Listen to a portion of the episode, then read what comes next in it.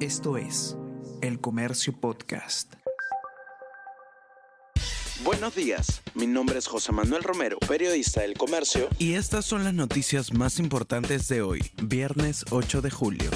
Periodistas fueron secuestrados más de 5 horas por más de 40 ronderos. La tarde del miércoles 6 de julio, un equipo del programa Cuarto Poder, integrado por el reportero Eduardo Quispe, el camarógrafo Elmer Valdivieso y un conductor de la zona, fueron secuestrados por integrantes de las rondas campesinas del distrito de Chadín, provincia de Chota, en la región Cajamarca. Ayer, en un comunicado, el presidente buscó deslindarse del secuestro y aseguró que respeta las libertades de expresión y de prensa.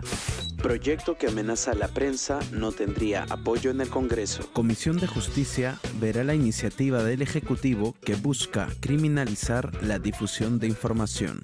Por otro lado, en diálogo con la prensa, desde el Congreso, Alba Prieto advirtió que este sería un primer paso para que el Perú se aleje de la democracia, como ocurre en Cuba y Venezuela. Samir Villaverde pagó pasajes de avión a familiares de Pedro Castillo. Empresa de implicado en corrupción por el caso de Puente Tarata, compró pasajes para hermanos, suegro, sobrina y concuñada del mandatario. Los destinos fueron Cajamarca y Lima. Estos viajes se dieron entre septiembre y noviembre del 2021. Balean a ex jefe de gobierno japonés Shinzo Abe mientras este daba discurso. Todavía no se sabe lo que hay detrás de este incidente, pero este es un acto de barbarie en un momento de elecciones que son la base de la democracia, por lo que nunca jamás lo podremos perdonar y lo condenaremos con la mayor fuerza posible, dijo el primer ministro Fumio Kishida, visiblemente emocionado. El jefe del Ejecutivo nipón señaló que todavía es pronto para conocer cuál será la influencia política del suceso, aunque el gobierno está preparado para cualquier resultado.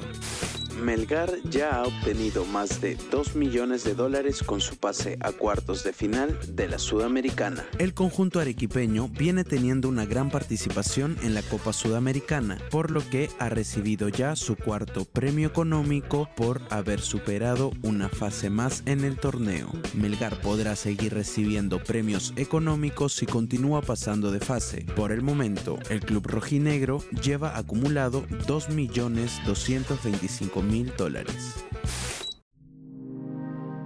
El Comercio Podcast.